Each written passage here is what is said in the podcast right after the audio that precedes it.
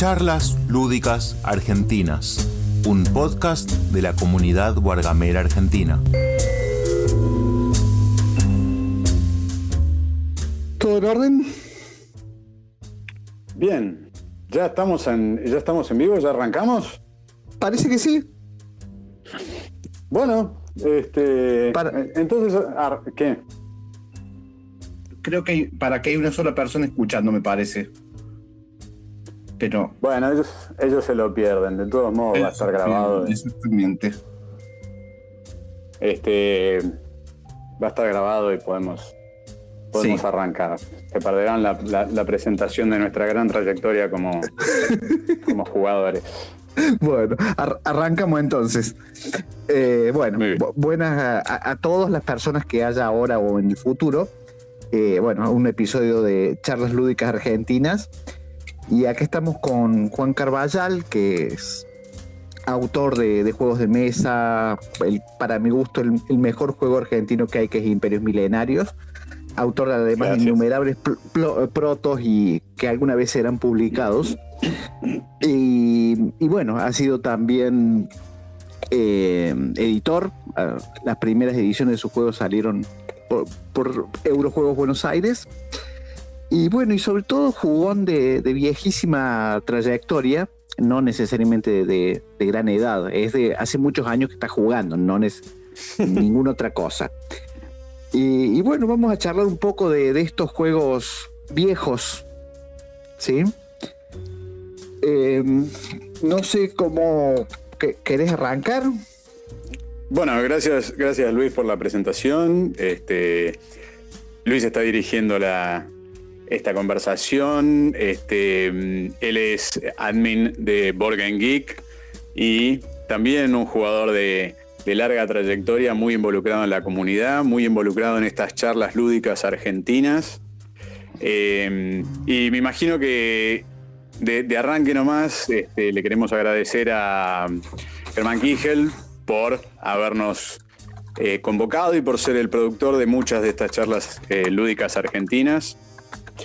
Y también a Mael Morholt, porque es Sí. el, eh, no sé, commu- commu- community manager, el que Sí, pone en todas las plataformas.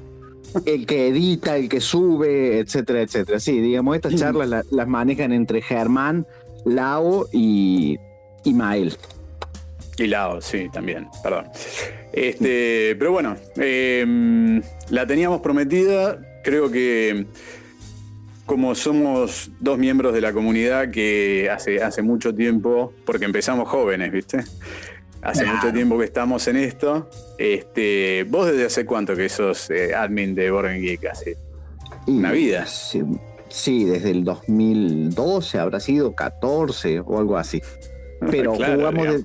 ¿vos, de- ¿Vos cuándo empezaste a jugar juegos modernos? ¿Qué año? Y, y 90 y 93. Ah, mucho antes que yo. Claro, No, lo no, que pasa es que, me- eh, a ver, modernos. Eh, era trash, porque me acuerdo que Hasbro era el History of the World, no el Brief History of the World que salió después, el, El- el History of the World que era más largo, el más largo, sí.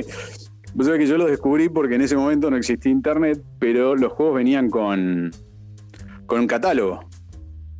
Sí, un, ca- un catálogo de los otros títulos de Hasbro y ahí este, estaba Axis and Allies, estaba Acquire.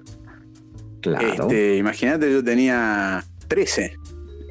Eh, una cosa así. eh, o, o- o 15, no sé. No, 14. Bueno, no sé, sí, segundo año, debe ser segundo año, una cosa así. Y ahí arrancamos. Este, también rol, o sea, yo soy de, de- de segunda, de de segunda. eh, Claro, sí, yo nada, también es- desde hace, desde viejas épocas. Claro, en esa época en, en Argentina, imagínate, esto era el 1 a 1, estaba arrancando, y, y ni siquiera se conseguían los juegos. Este, Los euros no se conseguían. Acá había mucho que se conseguía porque era uno a uno, había mucho Warhammer, había mucho rol, pero vos ibas a las tiendas de ese momento, que eran clubes, y no conseguías euro. Y bueno, digamos, por eso arrancamos más o menos en el, a mitad de los 90 esta historia, esta, la, la charla de hoy, digamos, por, por- por el- si no escucharon el hype, este, se trata un poco de los juegos desde mediados de los 90 a hasta unos años antes de ahora. O sea, más o menos con el lema de ¿qué te perdiste si acabas de llegar? O sea, me acabo de enganchar en los juegos y conozco todo esto, pero bueno, vienen de hace 20 años estos juegos de mesa modernos. Y nosotros que estuvimos gran parte de esos 20 años, si no todas, claro. Este, queremos dar un pantallazo de todo lo que pasó y todo lo que sigue pasando. Este, También para descubrir en los, en los, en los, juegos antiguos qué te perdiste que te podría, que te podría copar.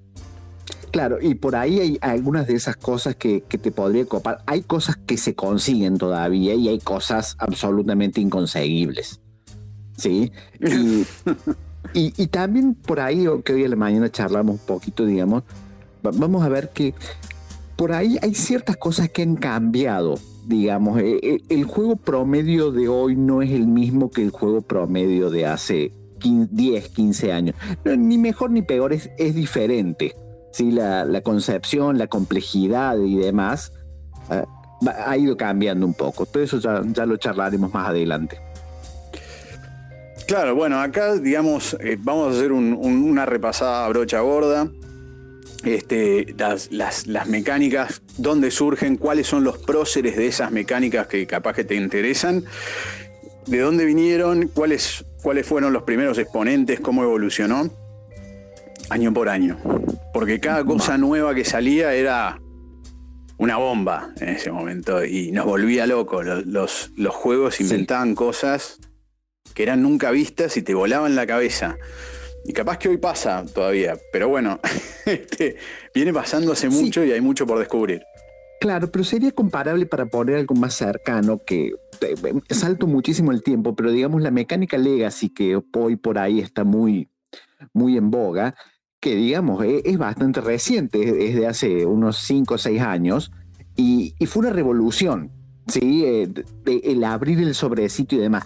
Y hubo cosas equivalentes muchos años antes. Claro. Ah, a ver, el primer mensajito. A ver. ¿Cómo se pone? A ver. Yo lo Saludo Luis, Juan. Qué bueno verles por acá. Especialmente Juan haciendo ahí su debut. Saludo. Ese. E, e, e, ese. ¿Se escuchó? Porque es la primera vez que pongo un mensaje. Se escuchó perfecto. Sí, sí, sí, sí. Buenísimo. Ezequiel, gracias, ese. Este, sí, es mi primera, mi primera charla como, como eh, participante, digamos, siempre metiendo bocados entre los mensajes. Esta vez, Este, bueno, nos tocó arrancar, poner la cara, o por lo menos ese avatar bizarro que, que armé. Claro. este, bueno, arranquemos. Este, Luis, ¿qué te parece? Mira, Vamos nomás. Eh, digamos, bueno, un, mensajito más antes de arrancar, a ver. Capaz que es un saludito. Escuchándolos, un saludo para ambos. A ver qué me sorprende de los viejos años. Yo llegué hace un tiempo, pero llegué tarde igual, así que escucho a los que saben. Qué bueno escuchar a Platón y a Aristóteles. Después discutiremos quién es quién. Te digo, Fernando muy humilde, pero viene con, viene con un bagaje como el nuestro. Sí, así que no te hagas el recién llegado porque no, no te da. bueno, a ver, un último mensajito. Germán. O Álvarez y Borges, la verdad no sé.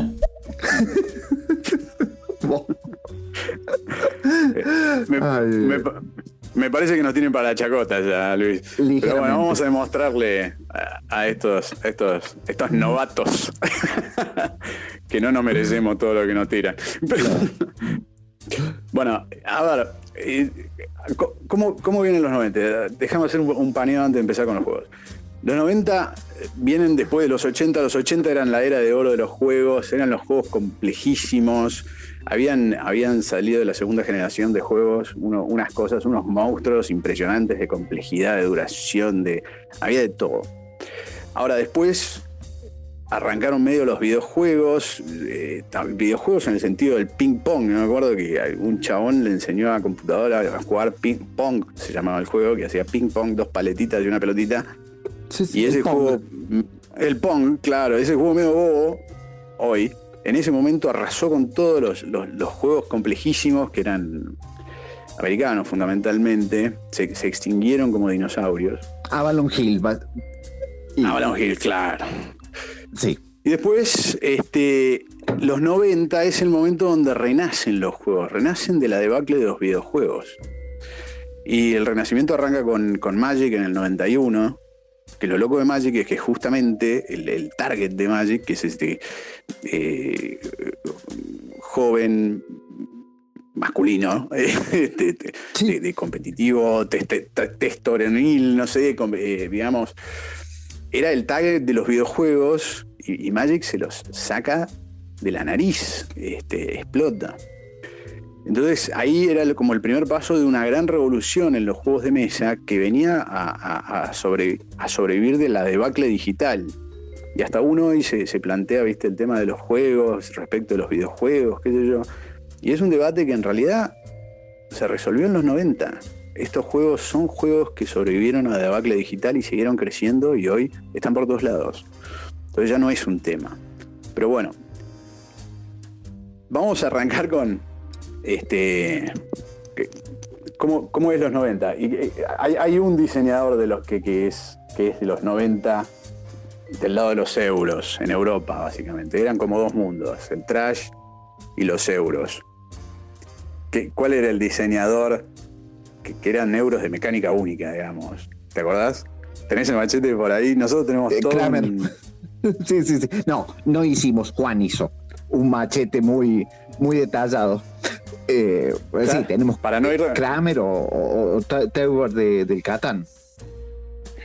Claro. Bueno, el eh, Kramer, lo loco de Kramer era eh, que trabajaba con otro que se llamaba Gisling, Michael Gisling, era que hacían euros multimecánica. O sea, vos tenías dos tipos de euros. Tenías todo el trash en, en- en Estados Unidos y en, y en Europa, lo que eran los juegos de diseño alemán. Este, antes de llamarse Eurojuegos, llamaban- les decían juegos de diseño alemán porque eran alemanes. Y el diseñador, había dos tipos de diseñadores. Los juegos de mecánica única que es Nicia. No sé si ustedes conocen los juegos de Inicia. Eh, el tipo tiene mecánicas muy simples, este, pero brillantes. Las explota Muy matemáticas. máximo. Bueno, matemáticas, las subastas es el favorito de Nicia. Para que se den una idea, el, el Nicia en el, eh, en el 92 larga Modern Art. En el 93 larga Loot. En el 94 larga Medici. En el Perdón, 95 un- High Society. para, para, déjame terminar el ranking y, y te digo. 96 Tigris en Éufrates. Through the Ages 97. Los Cities en el 98. Ra en el 99. El Battleline en el... O sea, creo que hoy los 10 mejores juegos de Inicia son todos de los 90. Sí, sí, sí, sí, y son vigentes completamente. De hecho, por ejemplo, el Loot lo acaban de sacar en Argentina, una, Neptuno, una versión Loot sobre ruedas o algo así se llama, que es el mismo Loot que, que Nicia hizo en los noventas. ¿Sí? Lo, vigente que está. El Battle Line lo han sacado como, como Totem ahora hace un par de años, acá en Argentina también. Sí, o sea, son esos mismos juegos que esos sí son conseguibles, lo que decíamos al comienzo, pero hay, pero eh, algunos de los que mencionas no, pero el Modern Art se ha reimpreso hasta el hartazgo, el RA también. Eh, hay- ha habido otras versiones del RA, inclusive. El, eh, el, ¿cómo se llama? El Ra y el Tigris en Éufrates los reeditó Fantasy Flight hace, hace muy poco Sí. con esta edición de clásicos. Pero son juegos que, que El High Society Sí. lo ha reeditado Osprey con una edición que es hermosa, que uno la puede conseguir en Book Depository o cosas así, y, y es muy vigente. sí, pero estaba esto- el. Sí. todo Perdón. como decías vos, de, de las mecánicas, digamos, eh, son muy simples. Cualquier reglamento de esos, salvo por ahí el Tigris y Éufrates, que es un poco más complejo, pero los reglamentos son dos hojitas y nada más. sí. ¿sí? Después que sean profundos es otro tema diferente. Pero son muy simples de reglas, que eso es un poco lo que definía los, a los euros viejos, clásicos y demás. Claro, estamos hablando de los euros cuando. Primero, Cuando no eran euros. cuando es. No, eran euros. En el sentido de que los euros no tenían tema. O sea, si vos jugabas al RA, creo que estás subastando faraones en Egipto, no sé qué Sí. es. Un juego hasta con Push Your Luck. Pero tema cero. Arte, menos uno. Porque son jeroglíficos, creo. Ahora la, la edición de Fantasy Flight estuvo un poco más linda, pero. Y setup, ninguno. Digamos, lo- el, el Loot Magic, todos estos se seteaban en dos minutos, no tenían arte, no tenían tema, y tenían unas mecánicas extraordinarias que hoy jugás los cities y, y- y es bajar una cartita en una línea de cartas Sí. y cada carta te hace sufrir como si estuvieras tirando una bomba atómica y, y es tenso, es interesante, las decisiones son interesantísimas, tiene un balance extraordinario. Eh, y bueno, eso era la, la belleza de los euros. Bueno, esos eran los euros de mecánica única. Los otros, los euros multimecánica, eran, eh, por ejemplo, los de Kramer y Chris y Kisling, lo que vos decías, Sí. eh, que el tipo agarró eh, Tikal, Merchants, eh, Merchants of the Middle Ages, lo sacó como- en el 99. El, el- el boom de él fue el Princess of Florence en el 2000. Y yo no, yo no sé si no fue primero antes que Puerto Rico. Como que era el primero hasta que llegó Puerto Rico. Eh, Sí. No, cre- creo que no llegó. El tema es. Sí, estamos hablando hace 20 años. No, ¿Cómo no te acordás del ranking de Game Geek hace 20 años? Voy a hablar con tu jefe. Claro. Bueno, el, el tema es que vos te- esos otros juegos que tenían, que eran como los Kennerspiel, cuando no existía el Kennerspiel. Porque Inicia tenía juegos muy simples. Y Kramer tenía juegos que tienen, tienen todas las mecánicas. Vos decís, ¿qué mecánica tiene? Y Kramer te decía, sí, te responde, ¿viste? Como tenía eh, el, el Hacienda, que creo que es lo- lo- uno de los más modernos de él.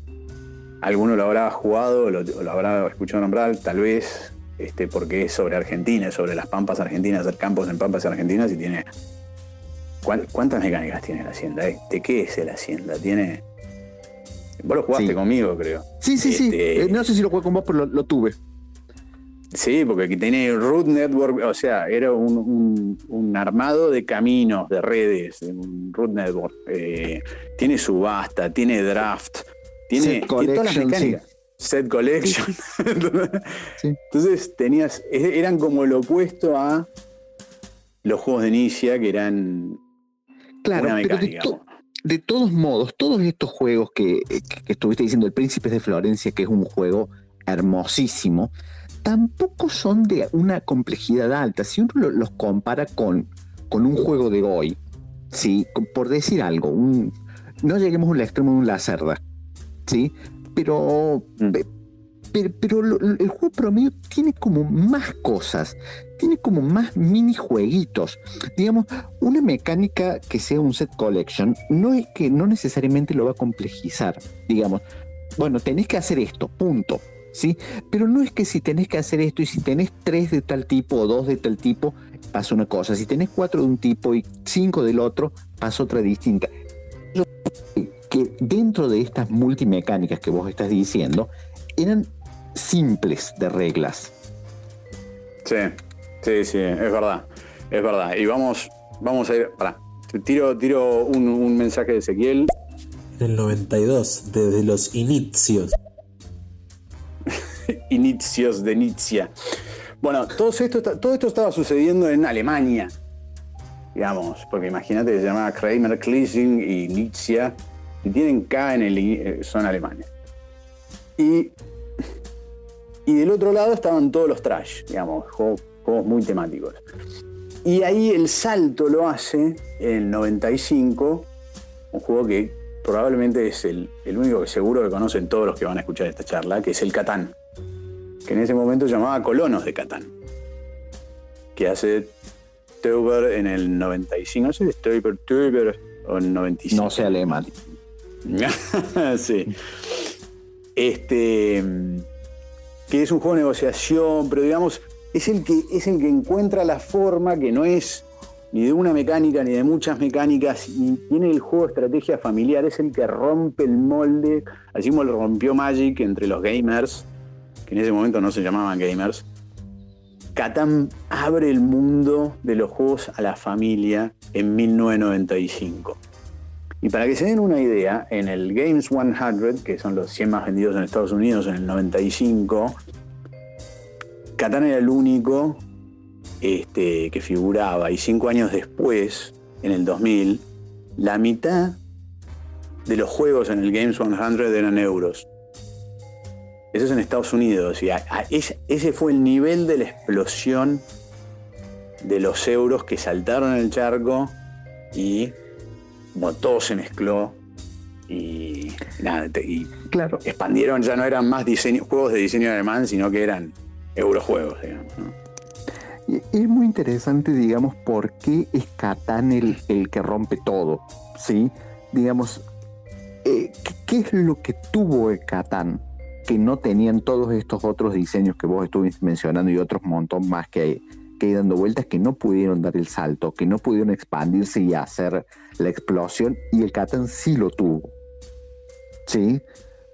Muchas, muchas veces he pensado eso y realmente no he llegado a una conclusión. Puede ser el tema familiar, por ahí el número de jugadores que tenía que ser 3, 4, que si era la familia, el tema de negociación, no sé, que el tema de negociación eso no es muy común en los, en los euros, ¿sí? También de, esa mm. época es el, bon, el Bonanza, que, que es, pura negociación. Claro, ese es, ese es de Rosenberg. Bueno, lo loco Rosenberg. Uwe Rosenberg diseña Bonanza, que es un juego de cartas de negociación, y, pero para muchos jugadores. Y la gente todavía compra las expansiones de Catán.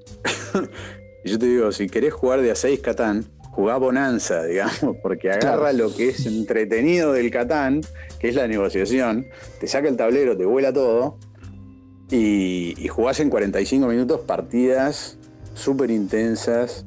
Eh, y Uwe Rosenberg durante 10 años fue conocido, recontra conocido en Alemania, por Bonanza, que se vendió mucho más que todos los agrícolas.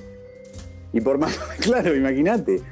El Mamma Mía que es un juego de memoria, nada más. Una mecánica única, euro mecánica única. Euro mecánica eh. única, memoria, sí. Sí, sí. Este, pero bueno, cuando se chocan los mundos, más o menos ahí arranca Boring Geek. En el 2000, ¿no? 2001. Sí, 2001. ¿Qué era? 2001, claro. Este, antes, antes había otras páginas. Yo no, ni siquiera tenía banda ancha, pero estaba el, el Gamer Journal, unos personajes. Claro. Que había el Board Game Designer Forum, bueno, no sé. Yo entré mucho, mucho después a Board Game Geek porque estaba en, en, otras páginas que antes existían y una vez que entró Board Game Geek se llevó puesto todo. y, se puesto todo. yo tuve que saltar a Geek porque no había otra. Pero. Hay un audio. Ah, sí. Ojo que en el año 95 también sale El Grande, que eh, figura en el 96 porque creo que en Alemania se editó en el 96 o algo así, digamos que por eso no compitió con el Catán, pero está ahí. Sí. Ahora, este, claro, el grande dentro de todo todavía no tenía tantas mecánicas. Tiene varias mecánicas de todos modos, porque tiene subasta, tiene draft, tiene, tiene mayoría, control de área, qué sé yo. Eh, pero después ya eh, Kramer se, zarpa con Tikal, por ejemplo, que ahí ya mete de todo. Merchants of the Middle Ages tiene de todo. Pero vos fíjate que tanto el, grande como, como, el Tikal hoy por hoy están, se pueden conseguir, eh, se siguen reeditando y demás. De Katana, del, del grande hay la edición vigésimo aniversario y ahora saldrá la, la 25 años y demás. sí, el grande es un juego extraordinario. Sí. Ahora. Pero bueno. ¿Qué pasa? Bueno, después está en el 2000 Cargazón. Era mucho tile laying en ese momento. El tablerito modular, las losetitas. Eso venía. El Princess lo tenía. Este, después salió Alhambra, también en el 2003. Sí. juegos que todavía, expansiones de Alhambra debe haber como de Catán y de Carcassonne, y te cuento. Juegos que vendieron cinco años después de Catán, vendían de a millones. Porque ya estaban de los dos lados del, del, del océano. Y ahí el, aporte de, justo que la mañana hablábamos, de Ray Tomlinson de Rio Grande Games, y de Istari, digamos. Sí, sí, eh, eran em- empresas que se, digamos, hoy uno relaciona una empresa como Cool Mini or Not, qué sé yo, con juegos de minis grandes. Bueno, en esa época se relacionaban estas empresas, Río Grande o Istari, como dijo Juan, con ese tipo de euros, ¿sí? Que unos, uno compraba algo de Río Grande y sabía que iba a ser algo bueno, algo de tal estilo, de tal otro. Digamos, estaban como bastante más focalizadas, digamos, qué sé yo. En Alemania Cosmos tenía sus dos o tres líneas distintas de, de juegos chicos, de juegos de dos jugadores, etcétera, etcétera. Estaba más, no sé si compartimentalizado eh, o lo que sea sin hablar nada de, la, de la, parte trayera de, Estados Unidos, de Fantasy Flight y demás. En realidad no sé en qué año empieza Fantasy Flight. Fantasy Flight, mira, a mí no me gusta hablar de Fantasy Flight, pero no puedo evitarlo. Fantasy Flight arranca con Twilight Imperium. Ah, ya. Arrancás tu editorial y tu primer título que haces es, bueno, ¿cuál puedo hacer Twilight Imperium? Y Twilight Imperium en la primera edición era igual de grande que la que conocemos todos, que era la tercera, bueno, ahora está la cuarta también. Pero durante mucho tiempo la que duró fue la tercera. La primera era una aberración, era trash, era del 97, una cosa así. Eh, sí, sí, por ahí. 97, ponele.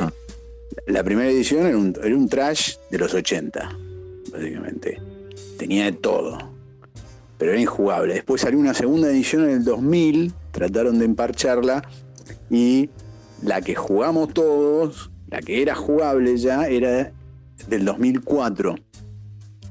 Que lo loco es que agarra, eh, que, digamos que se transforma justamente porque adapta mecánicas de euro. Y yo te digo de que ahora vamos a, qué, de qué euro las adapta, porque no me quiero adelantar. En el 2001 se hace la luz. y la luz era el juego que lo. te digo que lo dejes vos, que lo digas vos. ¿En Puerto Rico? Puerto Rico. que creo que entró y a los 15 segundos estaba número uno en Board Geek. sí. Puerto Rico no solo es el prócer del Roll Selection, de la selección de roles. No sé si se llama selección de roles en castellano, pero. Sí, sí se llama. Selección de roles. Sí. Pero no que, que el, Rock Selection, digamos, desde Puerto Rico en adelante tuvo una, serie de años donde voló el Rock Selection por Puerto Rico y por Citadels. Eh, o sea, Puerto Rico era la parte de Kennerspiel de, del Roll Selection y Citadel era este, Spiel. Pero antes de profundizar, a ver si tenemos otro, otro de Fernando. Les pregunto, en esa historia, digamos, Fantasy Flight y, los trayeros, ¿dónde, ¿dónde queda parado Dune? Porque no me acuerdo si sale antes o si sale a competir. Eh, no, tengo No, sí, sí, no, sí, mucho más viejo. O sea, Dune en segunda generación. Este. Pensá que Dune viene de Cosmic Encounter. Cosmic Encounter es del 74, 76, una cosa así. Es del 79, lo acabo de buscar. Claro, es de los mismos, de los mismos autores. Eh, Cosmic Encounter es uno de los prócer, pero de segunda generación, que, que abre las capacidades asimétricas. Que en ese momento era muy loco. O sea, no había juegos que tuvieran reglas para distintos jugadores. Pensá en Cosmic Encounter, que es más conocido que Dune cada uno tiene un alienígena y vos tenés unos poderes y yo tengo otros poderes. Y las reglas se, comportan distinto para vos y para mí. Eso fue uno de los saltos cualitativos de la segunda generación, las revoluciones, las capacidades asimétricas, lo que llamamos hoy. Y eso arranca con Cosmic Encounter y después lo agarra eh, Hasbro o Avalon Hill. No me acuerdo. Sí, Avalon Hill. Avalon Hill. Y hace con la engine de Cosmic Encounter un juego serio, porque Cosmic Encounter es como los juegos entrópicos, viste que hablábamos, hablaban hace poco en las charlas lúdicas, que, son juegos que se basan en el caos y a veces funcionan. Bueno, Cosmic funciona, pero no tiene ninguna pretensión de balance, lo divertido es el caos. Y lo que, lo que hacen es transformar en un juego serio, con alguna pretensión de balance, y hacen Dune tres años después. Los mismos autores. Con lo cual estamos hablando del 70 y. Bueno, a, mucho antes. Eh, Dune es otra historia. Pero bueno, nada. Eh, volvamos a Puerto Rico 2001. 2001. La engine de Puerto Rico, lo loco es que antes los juegos económicos eran un quilombo, había de todo. Pero Puerto Rico establece lo que es la engine económica de los euros. Y esto cuando, cuando, cuando yo lo diga, los que jugaron euros o los que juegan juegos, económicos lo van, lo van a reconocer al toque. En Puerto Rico vos producís materias, o en general los euros económicos, a partir de Puerto Rico, vos producís materias primas o recursos básicos con los cuales vos podés potenciar tu engine. Tu engine es tu motor de producción para producir recursos más sofisticados para después hacer, eh, ganar plata para potenciar tu engine o hacer puntos. O sea, vos tenés una engine que va subiendo, va upgradeándose, y en algún momento de la partida vos dejás de upgradear tu engine para empezar a hacer puntos. Y, eso es, muy típico de, también de muchos euros de esa época. Encontrar justo el, cuando uno lo juega, encontrar el punto ese de quiebre del que vos estás diciendo, de dejar de, armar la maquinaria para empezar a ganar puntos. O sea, digamos que, los puntos se disparan muchas veces como una bola de nieve al final. Hace, si dura 10 rondas, en las primeras 5 o 6 rondas, haces un punto. En las últimas, haces 10, 15 puntos en cada una de las rondas. Porque si armaste bien la maquinita, por supuesto. Sí. Claro, bueno, en, Dominion, por ejemplo, que es un juego de deck building que viene después, eh, pero muchos lo conocen, el momento en que empezamos a comprar provincias, es como que todos estamos comprando cartas de acciones, cartas de acciones para tener más acciones, para tener más acciones, me qué yo. Y en un momento alguien compra la primera provincia y todos nos miramos como si fuera el bueno, el malo y el feo y hace uy, uy, uy. Y de golpe todos empezamos a comprar provincias. Porque si te quedas potenciando tu engine un turno más o dos turnos más, después cuando tenés un overkill, ya no quedan más provincias para comprar y todos te afanaron los puntos. o sea, ese timing que tienen los juegos económicos, de esa engine económica, sale de Puerto Rico. Claro. Entonces, eso era, Sí. Y ahí también es, muy interesante en Puerto Rico o otro juego como el San Petersburgo, que la duración del juego no es fija. Entonces, se dispara cuando se cumple una cierta condición. Entonces, por ahí, los jugadores es muy interesante lo que pueden hacer de ir demorando más o demorando menos el, el, final del partido, dependiendo si les conviene. Por ahí tienen una maquinita que va muy lenta desde el principio del partido, van ganando puntos.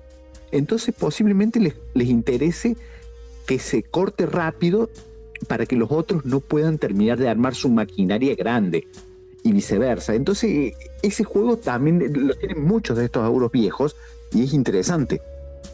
Sí, sí, buenísimo. No, en San Petersburgo, otro, 2004. Este, es de draft y es extraordinario juego. Y sí, es verdad que en San Petersburgo se nota mucho el tema del timing. De cuándo cortar, cuándo acortar y cuándo alargar el juego. Es muy buen ejemplo. Pero bueno, Role Selection es selección de roles Salió el Citadels, eh, que acá los conseguimos en 2001, 2002, salió la, segunda edición que venía con las expansiones, qué sé yo. Después San Juan, que era la versión eh, rebajada del Puerto Rico. Y Race for the Galaxy. O sea, y el Twilight Imperium en, en 2004. La diferencia de tercera edición de Twilight Imperium es que tenía Role Selection. La selección de roles te hace de un turno muy largo, que era re típico de Trash, que tenían en la primera y la segunda edición, lo reduce en fases, digamos, de resolución que te lo hace jugable, porque si no el tiempo muerto era horrible. Pero y, el Trash, el. Perdón. No, no, no, sí, sí, sí. No, digamos, el, el, epítome del Trash, que es Twilight Imperium, digamos, se se vuelve jugable adaptando la engine de un, o la mecánica, no toda la engine, sino esa mecánica que viene de Puerto Rico, de los euros. Fíjate, fíjate qué buen ejemplo que, que diste recién cuando mencionaste el San Juan, el Race for the Galaxy y, el- y otro, el Glory to Rome, que, que hoy charlábamos también, que son juegos de select que tienen además la parte de cartas multiuso, que también son de las primeras veces que se usa una carta para como un edificio o se usa como un recurso o se usa como un trabajador. Una misma carta puede servir para varias cosas, depende del contexto. Entonces por ahí te la guardas para una, te la guardas para otro o lo que sea. Claro. Bueno, otro juego entrópico, Glory to Rome, es el Broken bien hecho. Está todo roto. Todo roto. Cada, cada carta que juega un jugador, todo el mundo dice, uh, como que está re rota y está tan todo, está, está brillantemente roto el Glory to Rome. To- todo tan roto que, no, que termina sin estar roto. Sí, sí, que funciona, es, es extraordinario. sí, sí. Yo no, no lo podría haber diseñado, pero me saco el sombrero porque es, un- es una joya de diseño. Y después tenés, después del Roll Selection, que nos cansamos de hacer Roll Selection, este, arranca el eh, 2005 Worker Placement. Colocación de trabajadores, Kailus. Kailus. Ca- o este, Carson hay City, que, que son los dos, dos primeros. Carson City eh, salió antes que Kailus, no te puedo creer. Creo que es de la- del mismo año. Ah, casi seguro. Sí, recién me acordaba. Déjame que lo estoy buscando. No, es del 2009, no dije nada. Estaba seguro que era parecía. mismo año. No, no, no, llegó después ese, me parece. O sea, yo no sabía si había tenido una edición anterior. Este. Kailus. Kailus es el prócer de colocación de trabajadores, es un juego duro, es un juego inamigable. En la tapa tenía al rey Luis, no sé qué, de Francia, que tenía ese humor que uno este, le, atribuye a los franceses, ¿viste? Y yo he casado con una francesa, así que lo puedo decir. este, pero era seco, seco, seco como la mierda. Este, perdón el francés. Pero bueno, lo que hace la colocación de trabajadores es que vos tenés distintas acciones en el tablero y vos colocas tu, tu trabajadorcito, que es tu Meeple, que viene de Carcassonne, y decís, esta acción la hago yo y nadie más la puede hacer. Pero de vuelta, era un, era un euro que no tenía tema, porque realmente el, el, el castillo del rey francés no, podría haber sido chino o egipcio y era lo mismo. Y no un castillo, sino una colonia espacial. Hubiera sido Claro. exactamente lo mismo. Este, el arte era espeluznante, el rey francés en la tapa daba miedo, pero si- Z ninguno, y sin embargo era un juegazo que hoy Era sale y se gana todos los premios. Claro. Hoy Sí. Kailus salía el año pasado y se ganaba el Spiel de Jahr. Este. bueno, no, el Kenner, digamos. Sí, sí. O sea, de hecho, eh, después salió una versión, mirá cómo viene, se, se empieza a transformar, que eh, salió Pilares, esto de Kailus en el 2005, Pilares de la Tierra salió en 2006 también con Worker Placement. Eh, Pillars of the Earth, que está basado en una novela muy popular, no sé si vos la leíste, Los Pilares de la Tierra, yo la leí. no la leí, pero lo, pero lo he jugado. sí, no, yo leí. Con mi mujer leímos las dos, las dos novelas. Este, y, y tenía los personajitos, digamos, y los edificios tenían algo que ver este, con la novela, y qué sé yo, lo hizo un- bastante más este, atractivo. Mi Kailus al principio me- me resultó difícil de, de encarar porque me, me espantó, pero Pilares me enganchó. Y al final terminé transando en, el 2007 con Kailus Magna Carta. No, a mí el, el Kailus siempre me ha encantado, lo tengo todavía. Ah, sí. ¿El Magna Sí, Carta sí, lo sí. probaste? No, no, lo he probado. no te parece lo mismo? Ah, No bueno, yo siempre recomiendo el Magna Carta. Me van a odiar porque yo sé que hay gente que es fanática de Kailus aún hoy. Pero a mí me gusta más el San Juan que el Puerto Rico y el Kailus Magna Carta más que el Kailus. Fíjate que un, un detalle que por ahí no hemos mencionado que muchos de estos juegos no tienen, no tienen casi azar. El, el puntualmente es cero azar. ¿Sí? Cero. Eh, sí está la, mecánica esa hermosa de- del preboste para, para joder al prójimo, pero, pero muchos de estos, no digamos los de carta, digamos, la, la variabi- ni siquiera tenían tampoco tanta, tanto eso que se llama hoy de la variabilidad. ¿Sí? Mm, Todos los partidos, de una forma u otra, el setup era parecido. ¿Sí? mm. Lo que le daba la variabilidad eran los jugadores. Digamos, si uno se pone a ver el ajedrez también, tampoco tiene mucha variabilidad que digamos y, y los partidos pueden ser diferentes. Sí, y, y eso es algo bastante, bastante característico de muchos de, no de todos, de muchos euros viejos. El, el Puerto Rico no tiene prácticamente nada de, nada de azar. A ver, Claro. No, no, no, sí. Bueno, largamos audio.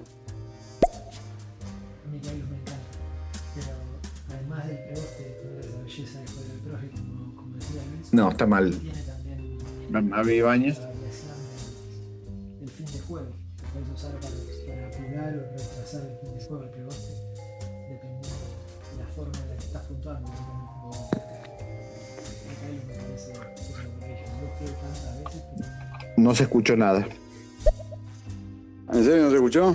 Bueno, lo que, No. lo que habla, lo que. Va, yo lo escuché, pero lo que Ah. decía es que la mecánica del preboste eh, no solamente, digamos, sirve para joder a los demás, eso solo para vos, porque digamos tu, tu maldad es intrínseca y te surge así, pero lo que dice es que también tiene que ver con el timing del final del juego. Claro, lo podés acelerar, sí. Entonces viene a, viene a colación de lo que habías dicho vos antes del tema del, del- del- del timing de- del largo de la partida y cómo si vos jugás una estrategia corta querés acortar la partida y si jugás una estrategia larga querés a una engine de partida larga querés estirar la partida. Pero bueno, Sí. estos son euros. Estos eran los euros. ¿entendés? Eh, De todos modos, acá vemos la transición, porque ahí se empieza de, de Kailus a Pilares, ahí hay un salto temático de cromo importante. Y de Sí. Pilares, que es el 6, al Stone Age, eh, Claro. y el Agrícola, o sea, Stone Age es, es casi trash para lo que es un euro, ¿entendés? Este, tenía dados, ¿entendés? Tenía un cubilete de cuero que apestaba cuando abrías la caja, te querías matar el olor que tenía, parecía que recién sacado del trasero la vaca, era, era horrible. Pero se, se, se trasheaban en un par de años, veíamos la transformación de los euros clásicos en cosas nuevas. Eh, Sí. Y Agrícola, bueno, ya era la locura, porque el, el loco de Uwe Rosenberg dijo, "Mm, vamos a ver, ¿qué pasaría si Kailus tuviera 600 edificios distintos, ¿viste? Porque Agrícola viene con una pila de cartas que se va randomizando cada partida, que es donde vos podés colocar tu trabajador, pero es una pila de... Es un- Sí. Y, y vienen infinitas expansiones después. expansión. O sea, es, es el, el, el worker placement con recontra esteroides. Sí. Pero bueno, ya vamos a llegar a Uwe Rosenberg. Eh, acá hay, hay. No, bueno, no. Es, es Uwe Rosenberg. A ver, ese es el Euro Trash. Es, es el. Y Uwe Rosenberg es el. El. El, el- el diseñador eh, estrella de- de- del trash. Está Feld también, ¿no? Sí. Pero bueno, eso, eso viene un poco más adelante. Pero eh, son euros con setup, Claro. ¿viste? Que, 500.000 cubitos, 400.000 cartitas, ¿entendés? Los euros no tenían setup hasta que llegó el criminal este. Ahora, ahora, Uwe Rosenberg, no sé, todavía, yo sé que tuvo una carrera después, pero para mí la carrera de Uwe Rosenberg terminó en 2009 con Lo Young. El tipo largó en 2007 Agrícola, en 2008 Le Havre. Que, que, que en su momento el agrícola fue un fue una explosión, digamos. Fue, llegó al número uno, fue, fue muy importante eh, eh, históricamente. A- aparte, una cosa que tenía el agrícola, y por ahí tienen también algunos de estos otros juegos viejos, que tenías, como que siempre te faltaba un peso o una acción o, un cubito o un, o sea, siempre te, digamos, era una búsqueda en el diseño que no pudieras terminar de hacer todo lo que quisieras. Digamos, el agrícola, que es, que es un número de ronda fijo, se termina en el momento que ya tenés toda la maquinita andando perfectamente. Digamos, uno diría, bueno, quiero un turno más para disfrutar producir 20 trigos, 10 ovejas y demás, y no, y se termina. Y eso es, es No. bastante común en muchos de los juegos de esa época. Sí, que creo que para mí es algo muy lindo. Sí, el coitus interruptus. eh, sí, porque ahora, una vez que vengo con todo, Exactamente. No, no te dejo. Y, y el este agrícola para también- sufrir. Bueno, es que el agrícola también mete ese concepto de, de la angustia de, de tener que dar de comer. ¿Sí? Que, que vos realmente la, la pasabas mal. Digamos, todos los primeros turnos lo único que haces es juntar para dar de comer y no podés prácticamente dedicarte a otra cosa con tus acciones que no sea eso. Y, bueno, no sé si fue eso también lo que lo hizo, que hizo que la gente le guste o lo que sea, pero, pero realmente fue, fue muy importante a nivel de diseño. Claro, sí. Bueno, ahí llegó, llegó el- al, al máximo, digamos, el, Sí. el worker placement. Igual, de todos modos, yo, yo no soy fan del agrícola. Yo, creo que cuando quiero, a mí el Loyang es vivo, este, el Loyang es que es más simple y es mucho más fluido, con más jugadores. Eh, yo cuando quiero jugar simple con más jugadores juego Loyang y cuando quiero jugar de a pocos y más hardcore juego Le Havre. Al final Agrícola me queda en el medio y, y nunca me termina de cerrar. Tiene más variabilidad, yo te lo reconozco, pero yo no juego tantas veces el mismo juego como para, Claro. como para necesitarlo, para sentir la, la- la falta, qué sé yo. De todos modos, es verdad que saltó al primero, creo que fue la que volteó a... No sé si Sí. Kailu llegó a primero. No, no llegó. que volteó a Puerto Rico.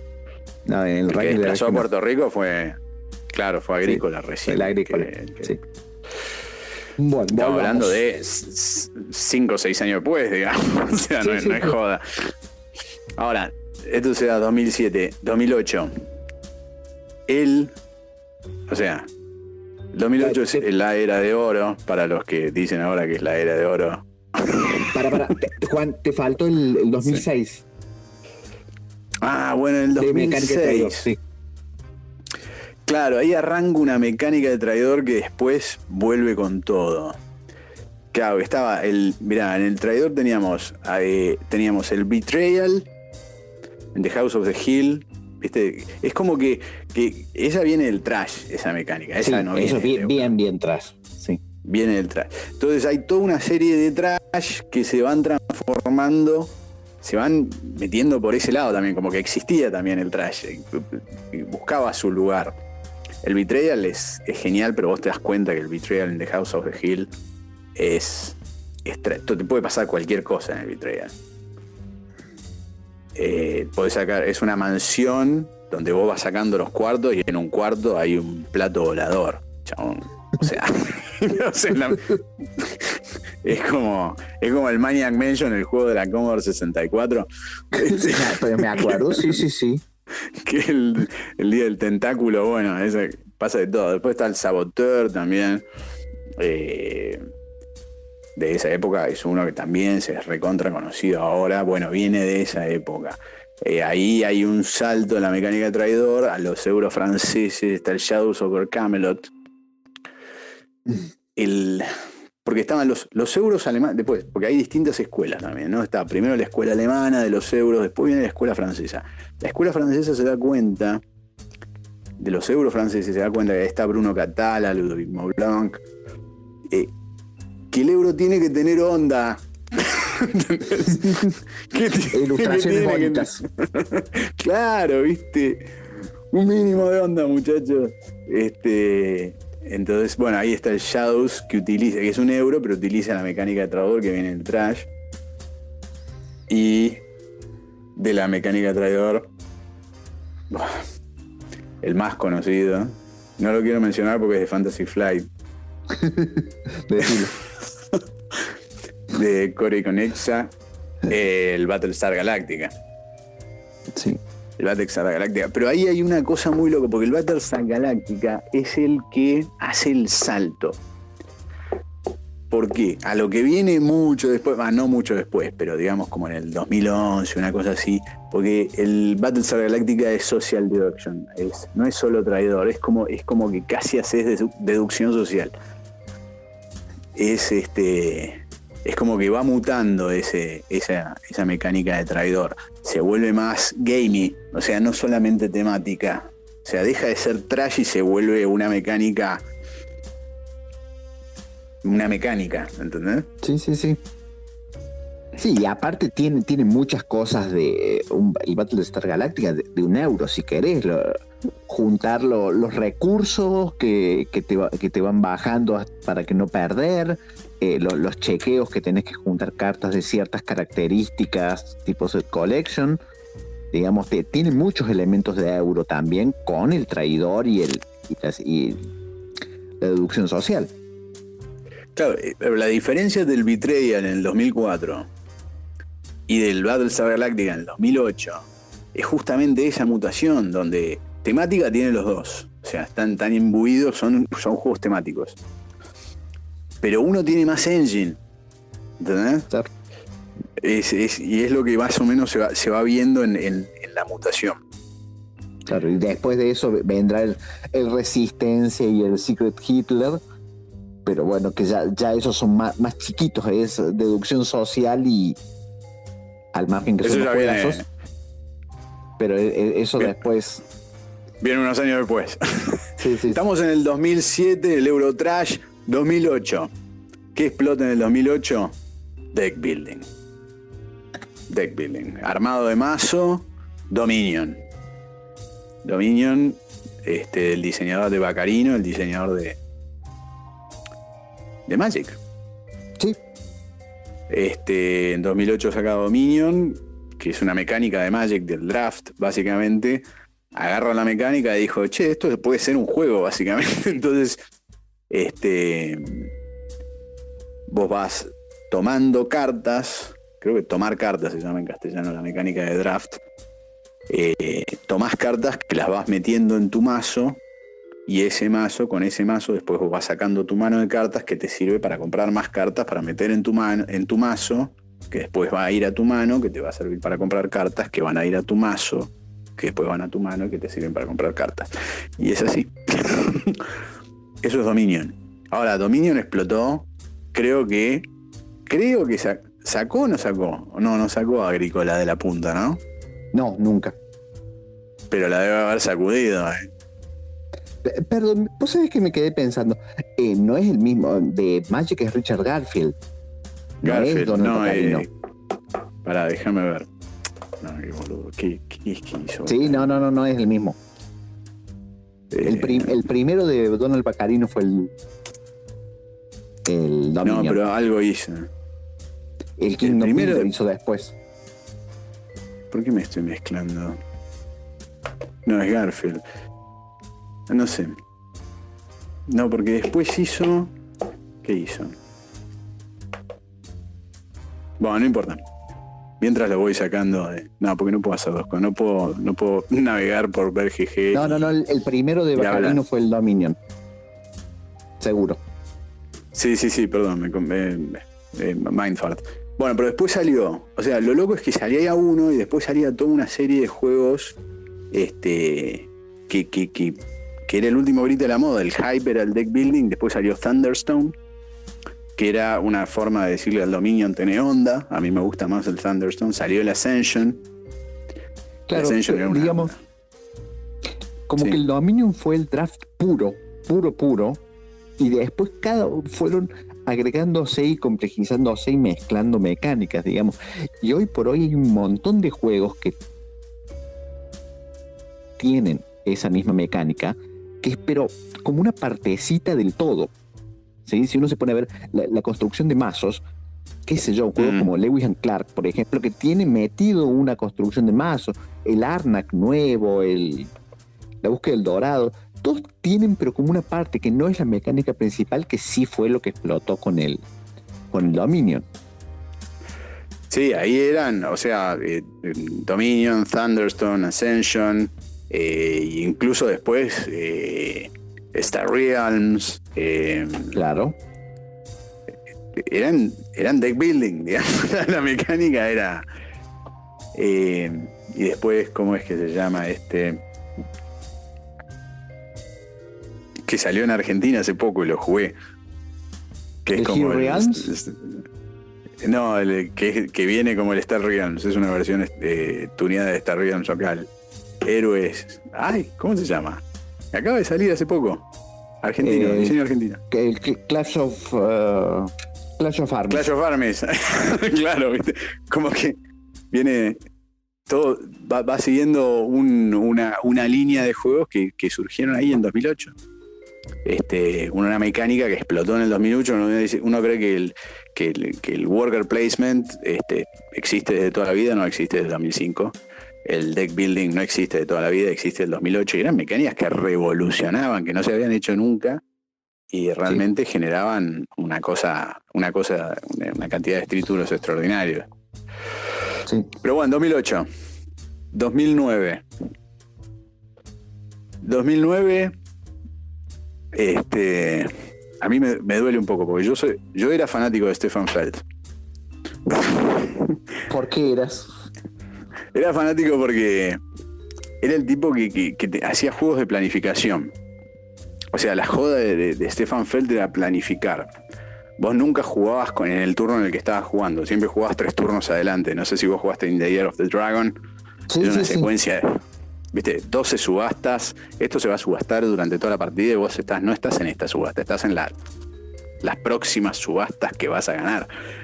O qué, qué podés, o sea, o, o, o Macao, que vos podés tirar un dado y podés, si te sale un 1, podés tener un, un recurso en un, en un turno, en este turno, y si sacás un 6, podés tener 6 recursos en 6 turnos. Eh, dentro de seis turnos. Dentro de 6 turnos, claro, te lo hago simplificado, ¿no? Pero para que se Sí, entienda. sí, sí. Entonces vos siempre querés 6 recursos dentro de 6 turnos, nunca querés un recurso este turno, ¿entendés? Pero siempre estás pensando dentro de 6 turnos, ¿entendés? Entonces, eso era Stefan Feld. Después se fue. Interior of the Dragon salió en 2007, no- eh, sacó Notre Dame en 2008, Macao en 2009. Pero se fue yendo a los que hoy se conocen como los Point Salad. Entonces yo para el 2009 marco los Point Salad. Eso es una ensalada de puntos. Que todo lo que haces te da puntos. Claro. Si algún, Claro, si alguno digamos, la, la definición de ensalada de puntos, más que, que porque por ahí hay muchos juegos que uno puede hacer puntos por diferentes vías. Esto, el, eh, la ensalada de puntos es más bien decir, bueno, haga lo que haga, voy a sacar puntos. Por supuesto, no es que haga lo que haga, voy a, voy a ganar. Tendré que encontrar la mejor forma de hacer lo que quiero hacer. ¿Sí? Claro. Sí, pero en, en los juegos de Feld, en el Trajan o qué sé yo, en el Castillo de Borgoña, es difícil no hacer un punto en tu O sea, yo creo que Claro. aunque quieras, no podés, no podés no hacer un punto en tu turno. eso, eso es ridículo. No hay nada que no te dé puntos, ¿entendés? Este, entonces Stefan Feld se, se fue, fue saliendo de lo que era su especialidad, que era la pro- programación, digamos, a, a siempre de planificar a lo que es el point salad. Entonces vos tenés eh, Burgundy en 2011, el Castillo de Borgoña, o Trajan, eh, Trajan en 2012, que ya son point salad, son otro Feld. Son otro Feld. Este, Sí.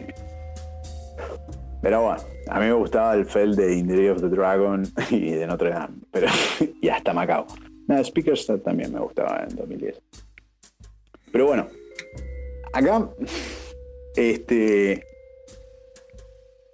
2010, y acá, acá se empieza a, generar un, un, efecto, digamos, como, una tendencia, una dinámica muy loca que creo que a la distancia se ve mejor. En el momento no, no, no, no la veíamos muy bien.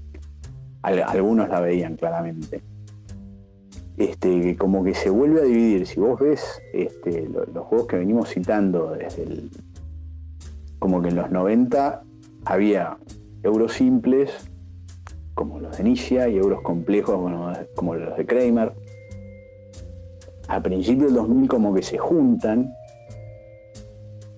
y acá se vuelven a, durante todos los 2000 van, van de la mano, ¿viste? Porque estaba Kailus, estaba Dominion, estaba Agrícola y todo el mundo jugaba esos juegos. Y acá como que se empiezan a separar de vuelta. No sé si... Sí, sí, concuerdo. Concuerdo totalmente. Vamos a ver qué nos, qué nos están tirando de acá, Fernando. Hay gente que identifica a Fel con estos juegos en los que siempre sentís que te va bien y haces muchos puntos.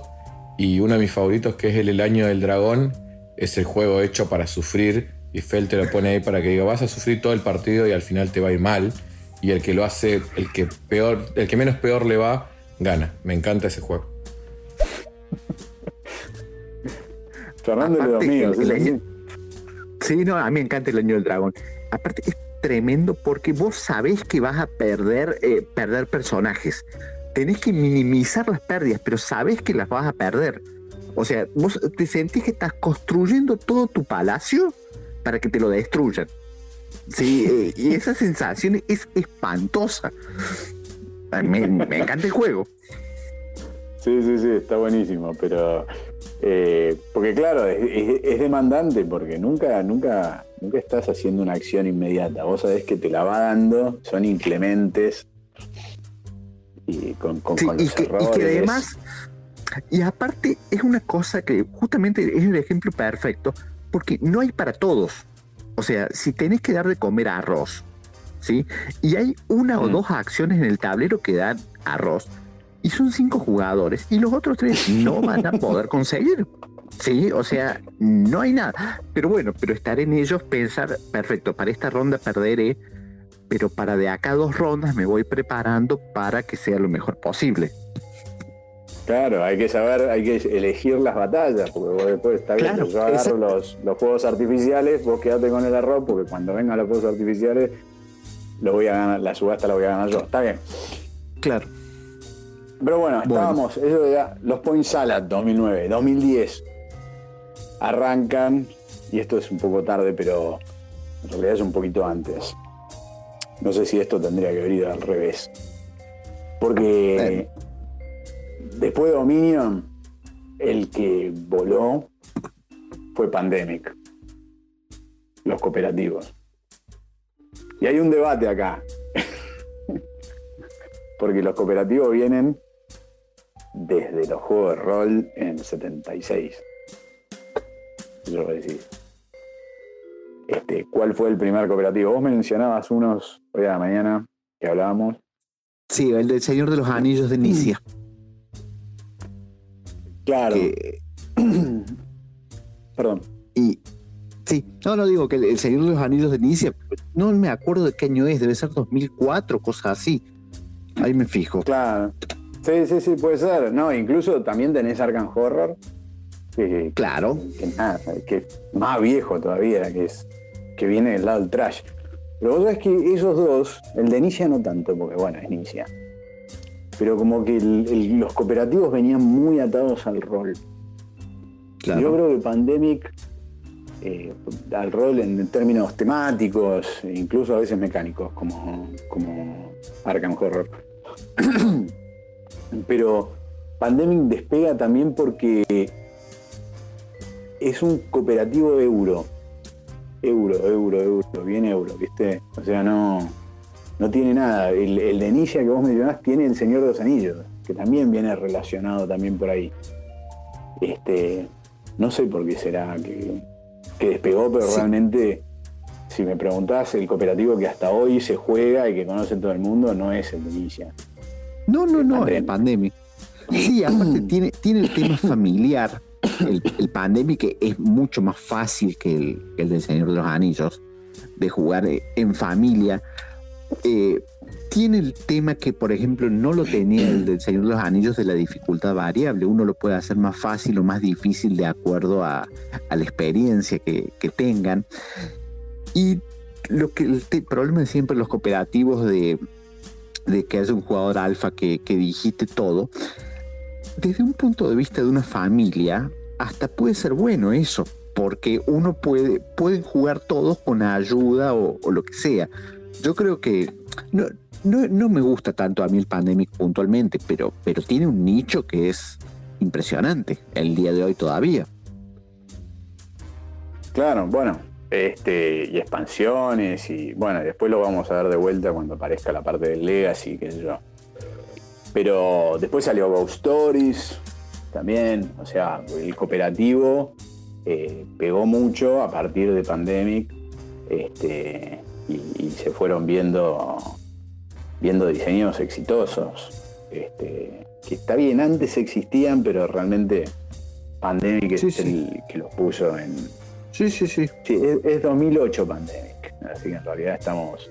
Es como que sí. toda esta, esta, esta etapa de 2007, 2008, 2009, 2010 era brutal. O sea, tenías Agrícola en 2007 y el Eurotrash. En 2008 el deck building y todos los deck building. Después todos los point salad. Después todos los cooperativos. Y después viene eh, deducción social que viene del Traitor, que veníamos ya desde antes, que habíamos hablado del Galatia en el 2008 también. Este, pero ahora como que, que se le baja la complejidad muchísimo. Y ahí es donde veo, viste que digo que se dividen las aguas. Sí. Y, y eso el, el Spiel des Jahres, el juego del año en Alemania, en 2011 se divide. El Kennerspiel, que es el juego de, para el complejo, digamos, de, de, gamer, se divide del Spiel de Jahr, que es el juego familiar.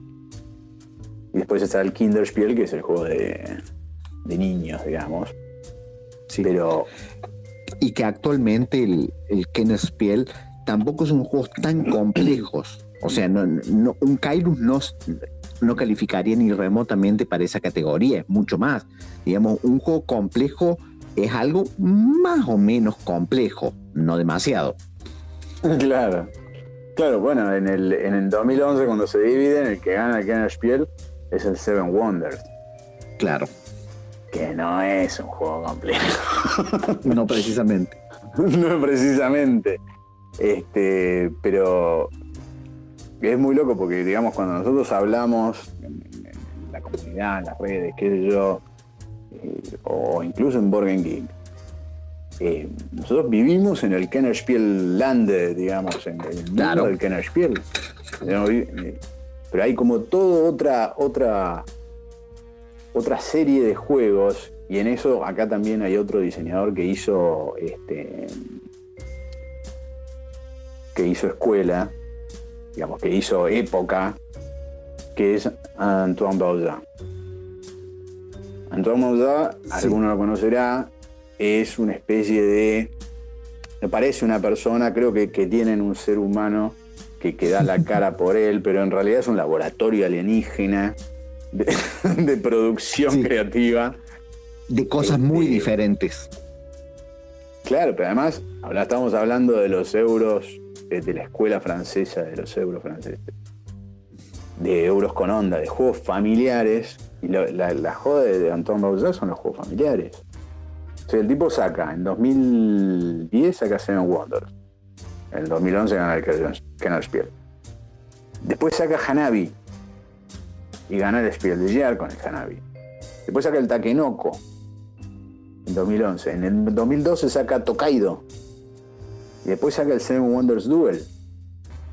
Es decir, el mismo tipo. Con el juego más pelotudo ganó el Spiel de Jahr.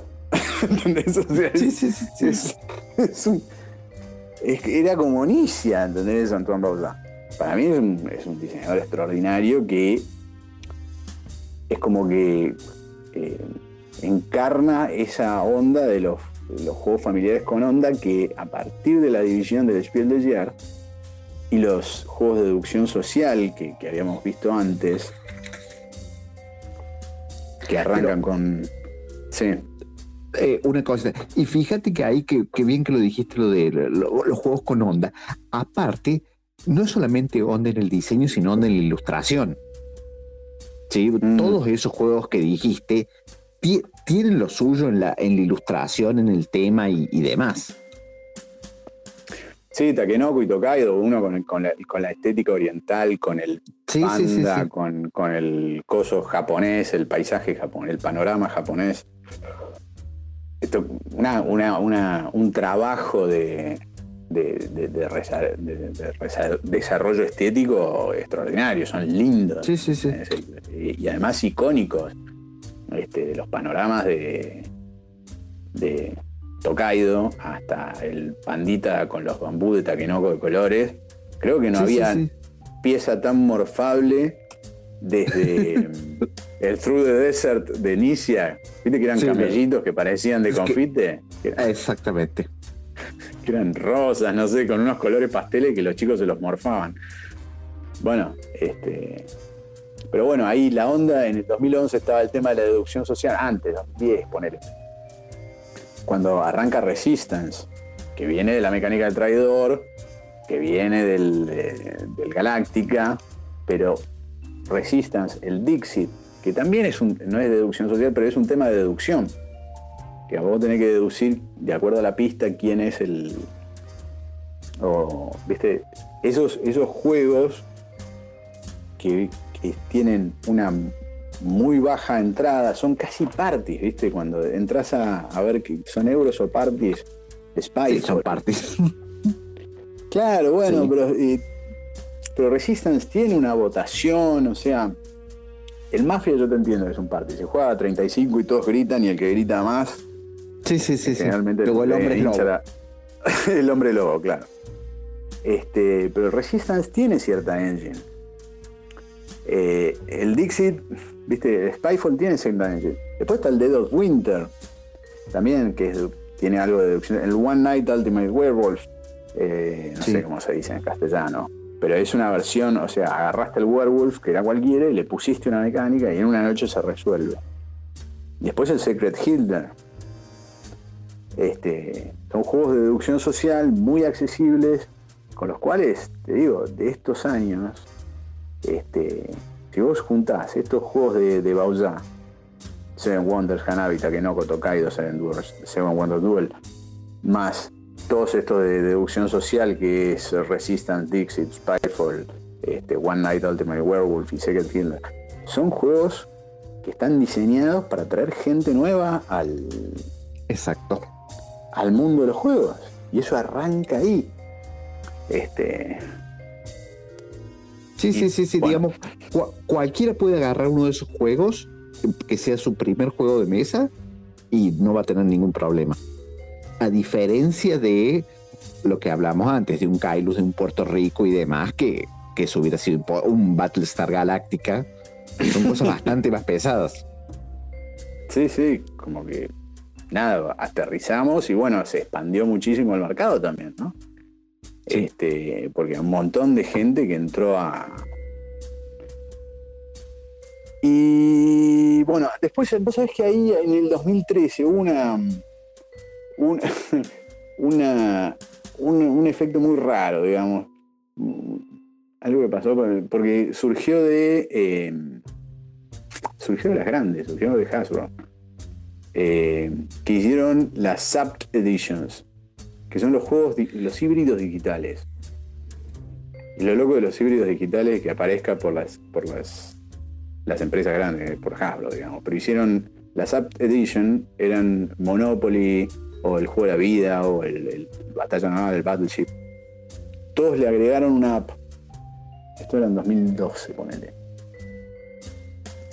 Y, y eso vino desde el lado corporativo, pero disparó muchísimos juegos del lado de los, de los diseños de autor que también los, los, los incorporaron. Y de esos años tenemos eh, Alchemist, que se juega con la app, que, que te, que te- que te guarda la, la receta Sí. el, el, el XCOM.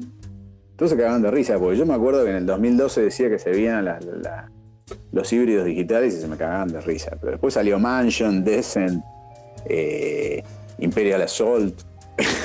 o sea, Yo todavía Sí, sigo, y, hoy sigo por hoy creyendo. están saliendo muchos. Bueno, y hoy de con la hecho. pandemia estamos a full. Claro. Sí, sí, sí, digamos que al margen de la discusión que, no es para ahora de hasta qué punto es un juego de mesa y hasta qué punto es un juego digital cuando ya la, la aplicación tiene un papel muy importante. Sí, pero, pero bueno, ese es un tema Mm. para otra charla. Claro, bueno, hay juegos, viste, que también el Alchemist creo que alguien puede administrar y hacer de, hacer de smartphone, digamos, pero Lo, realmente. dice el reglamento, pero, pero pobre tipo. Pobre tipo, claro, no estás jugando, estás haciendo de smartphone.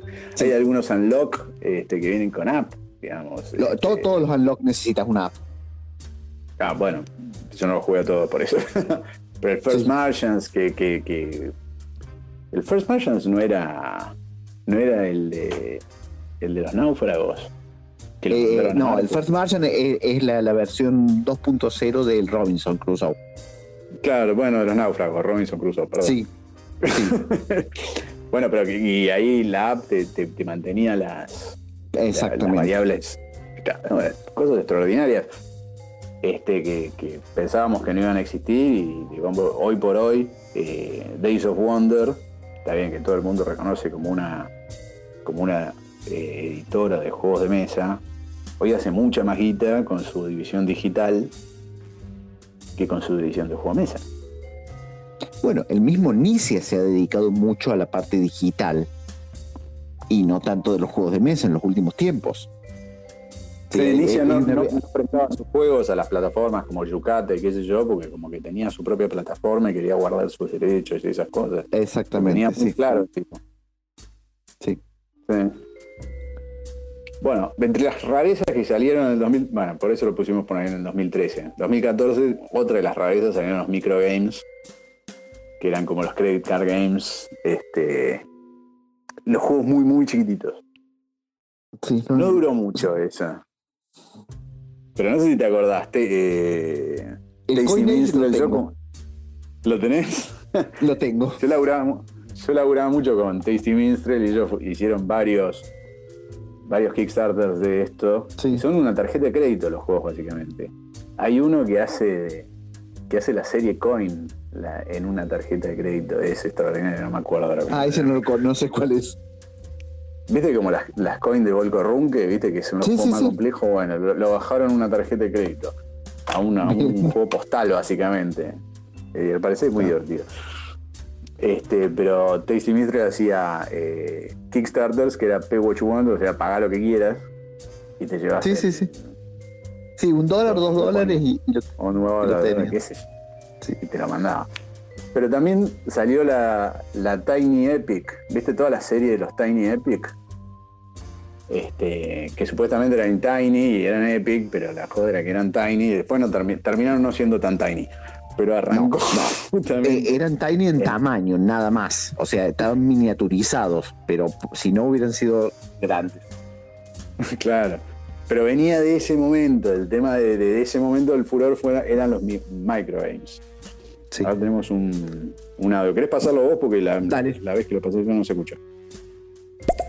Lo tuve ese juego, lo tengo hecho print and play. Creo que oficialmente era print and play y jugabas con monedas de 10, 25, 50 centavos y era un área control en la tarjeta. Estaba muy, muy bueno. Sí, el coin. sí, el Coin Age. Sí, son cuatro monedas. Está en, en BGA para jugarlo online. Ah, es ¿sí? una pavada. Sí, sí, sí. Es un app game, no, es un digital. bueno, está ahí Sí, sí. porque es de esa época, las, los app games, los micro games. Y después 2015, los Legacy. Checho, 2015. eh, bueno, en realidad Risk Legacy arrancó en 2011. Sí. Yo me acuerdo que en el blog hice un, un, un post que dije, este es el juego más innovador del año. Y viene de las manos de Hasbro de vuelta. Este, Imagínate que Hasbro en el 2011 sacó Risk Legacy y, hizo punta en los Legacy y en el 2012 estaba haciendo los, las Apt Edition. O sea, con lo que digo es que no siempre las grandes editoras son un yunque a la innovación como acá. A veces en Estados Unidos hacen punta. Sí. pero bueno, no, no, no quiero, no quiero sacar, no quiero sacar temas polémicos. ¿Por qué lo pongo en 2015? Porque a Risk Legacy no dejaba de ser un Risk. Igual te Sí, digo, y, no, yo puedo- y- y en los jugadores no, no prendió demasiado. Digamos, No, a bueno, la gente te- que le gustaba el Risk sí, pero no a los otros.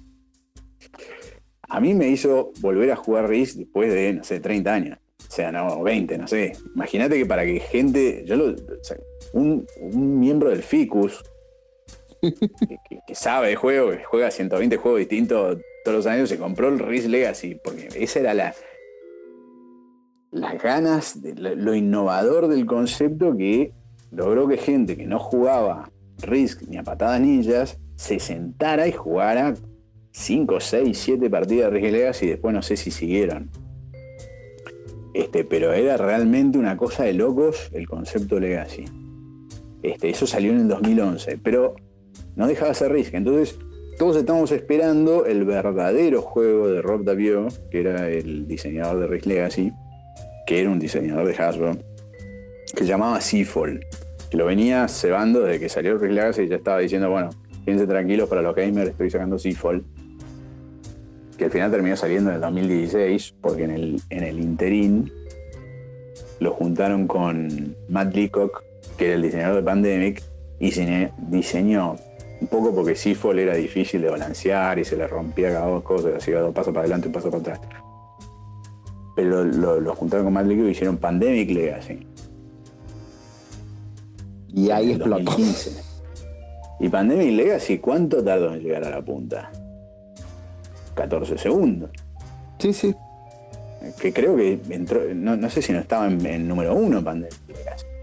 Y Sí, sí, estaba, Pandemic estaba Legacy. Twilight Struggle en ese momento, digamos, y los Claro. Wargamers puteaban. Sí, Pero sí, sí, sí. Entró, entró el Pandemic Armó Legacy. un- Armó un hate storm ahí de los que tiraban 10 al Pandemic, 1 al Pandemic, 10 al Twilight Struggle, 1 al Twilight Struggle, pero porque realmente explotó tan rápido Pandemic, porque le- Pandemic Legacy era el Legacy bien hecho. Este, estaba, estaba bien hecho, era un juego posta. Este, por eso lo pongo en 2015 y no en 2008. En el 2011, pero. Pero bueno, Legacy también, hay un montón de porquería Legacy salió después. Charterstone. Eh, algunos buenos también. O Charterstone. ¿Lo jugaste Charterstone? Sí. No, no jugué. No, y, Ah, y de no. hecho creo que capaz que el Legacy fue el último de los grandes grandes revoluciones que ha habido. Eh, sí. sí, Oh, mecánicamente no, no. sí, porque, Sí. porque pone, ¿qué, qué nos queda después? En el 2016, y a mí yo me acuerdo que esto era, se armó todo un, un debate sobre esto es una bruja, esto no es una bruja, esto es un robo, esto se van a ir con-". Porque salían tres pibes que con un tallercito de minis tiraban un proyecto y levantaban quita de a millones. O sea, Literalmente de 2000 millones. Literalmente de millones eran los Kickstarter. A ver, tengo, tengo una, un audio más. ¿Querés pasarlo vos? Dale. Los juegos de, de Escape Room fueron otra revolución y la última que yo creo que hay es la vuelta al viejo Sherlock Holmes con los nuevos juegos de misterio, eh, de historias. Nos está spoileando. Estamos en 2016. Nos estás spoileando. Estamos en 2016 todavía. Antes de los Escape Room arrancan los Kickstarter, o sea, Kingdom Death Monster.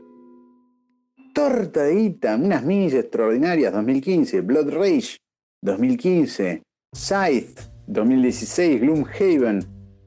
A mí el que más me gustó fue Seven Continent eh, en 2017 ya era esto. Donde ya, a ver, seguro que Fernando para, para disculparse. A ver. Perdón, es que como el título era hasta el 2015, pensé que esta era la última. Perdón, perdón, perdón, perdón. Sí, sí, no te perdonamos. No, pero no, vamos hasta 2017 y estamos, no, pero estamos, no queríamos dejar afuera el tema de los Kickstarter que explotaron en ese momento. O sea, si Seven Continent tenía como 3.000 cartas, era cualquiera. Yo dije, yo necesito ese juego, me parece extraordinario. Este, pero la verdad que en ese momento, y vos estuviste ahí, porque eras eh, admin de Borgen Geek, Claro, y sí, los sí, sí. debates que se armaban entre los que eh, fogueaban los Kickstarter, había- hubo que empezar a poner reglas por spam, este, la gente que puteaba porque no sabía, la- algunos que puteaban porque decían se van a ir con la guita porque son tres gatos locos que acaban de levantar 9 millones de dólares.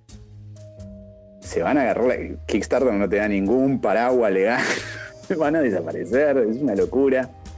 Pero sí, Sí. salieron cosas extraordinarias. Este, el Blood Rage, Scythe, Gloomhaven. Sí, y salieron otros, cada bodrio también.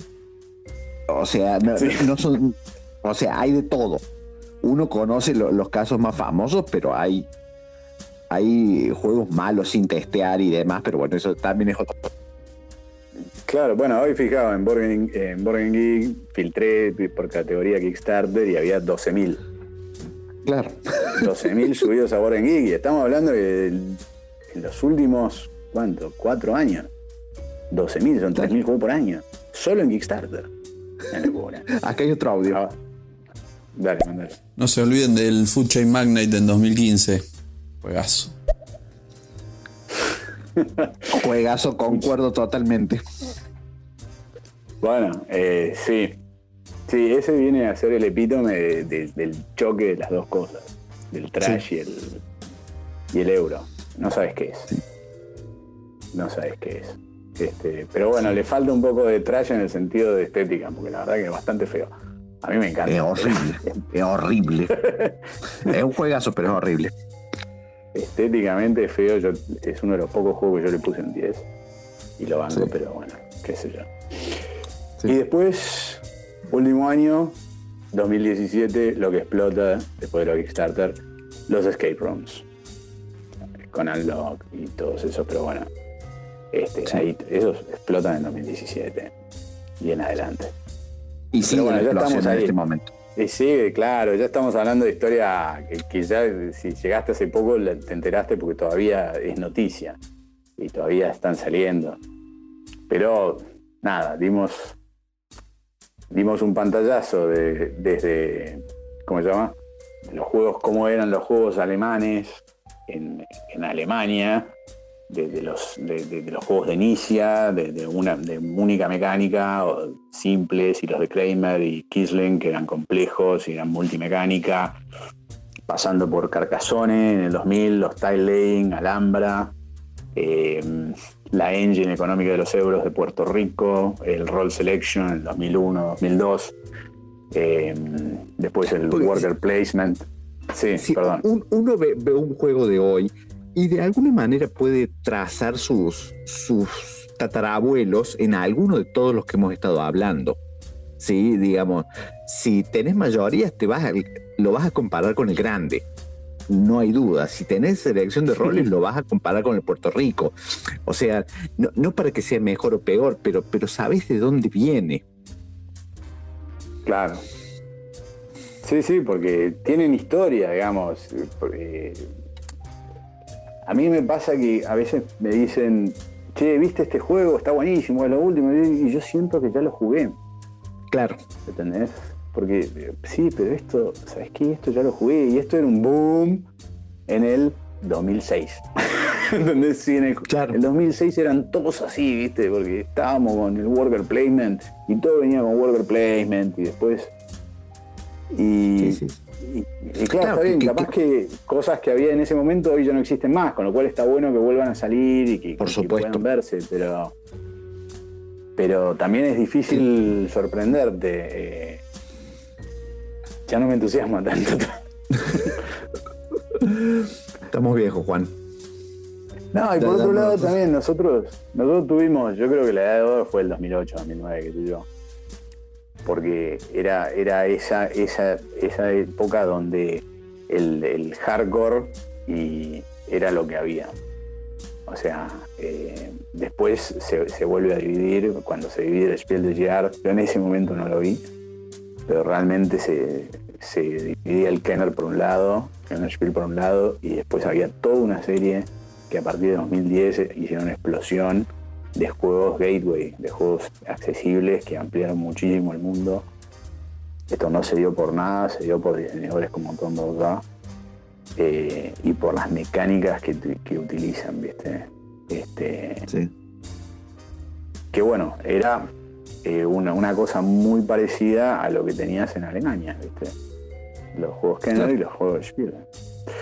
En, los en el 90, digamos. Este, pero bueno, qué sé yo. Este, yo soy de la, de la época del 2000, ¿viste? Donde todo era hardcore. todo era hardcore. ¿verdad? Porque si, eras de- si venías del trash, era recontra hardcore el trash. Era mucho peor, mucho peor. Era mucho peor, claro. Y si venías de los euros, también era. Este, este, tenías Puerto Rico, tenías Kailu, tenías este, Sí, sí, sí. el dominio agrícola, el dominio era más accesible. Este, entonces, este, por ahí estamos, yo por lo menos estoy un poco más, más acostumbrado a eso. Pero hoy, hoy yo entiendo que hay toda una, una, una serie de, de juegos que apuntan a otra cosa y que son extraordinarios, realmente a mí. Totalmente. para tener un. Yo quisiera tener un- una fotito de él en la mesita de luz, pero mi mujer me, me miraría raro. Aparte francesa, así que probablemente me, me robe la fotito después. Claro, perfecto. Ay, bueno, eh, digamos, cerramos el, el pantallazo este así de, de- del historial de, de- de los juegos. O sea, han quedado, por supuesto, miles en el medio que, que ni hemos mencionado, que, que muchos que no conoceremos tampoco nosotros. Sí. Mm. Y, y bueno, ya por ahí podemos armar alguna otra próxima, en alguna una charla como más, más específica de alguno de todos estos temas que, que hemos tocado. Bueno, eh, Luis, te quiero, te quiero agradecer, este, A vos. digamos, a- no, eh, a- eh, prenderte para, digamos, esta es mi primera, yo sé que vos ya tenés experiencia con esto. no, no, no, en, en estéreo no demasiado. No, pero bueno, necesitábamos también, yo, yo creo que estas cosas las puedo, las puedo conversar con vos, porque tengo confianza, porque, porque sé Claro. que estuviste ahí, este, porque estuvimos los dos ahí todo, todo este tiempo, entonces este, está bueno poder, poder pelotear con vos este, nuestras experiencias compartidas. Y agradecer a todos los que nos escucharon, nos mandaron mensajes, este, nos van a escuchar después. Yo, esto no sé si me dejarán, pero lo quiero subir a mi canal de YouTube también, en Neurojuegos de SAS, en- aunque sea la versión en audio nomás. Y, y seguramente está en Spotify. Este, Mael Sí. lo, lo- lo- lo va a subir por sube. todos lados. Este, charlas lúdicas argentinas. Este, lo googlean, lo pueden encontrar. Y de nuevo, este, agradecimiento a Germán Kigel por la producción, a Manuel Merger por eh, el manejo de comunidad. Eh, Y, mi a- y nombre al es lado Juan también, que, que hace y la a- y a entrevista. Lau Bojalman, que Sí. hace las entrevistas. Mi nombre es Y Juan bueno. Yo soy ed- editor de Eurojuegos Buenos Aires. Y Luis, Luis Olchese, bueno. Abrazo, Juan. administrador Salud. de Borgen Geek. Decilo, Bueno. decilo con orgullo. Un abrazo a todos. Gracias, Luis. Abrazo. Chao, suerte. Chao, chao.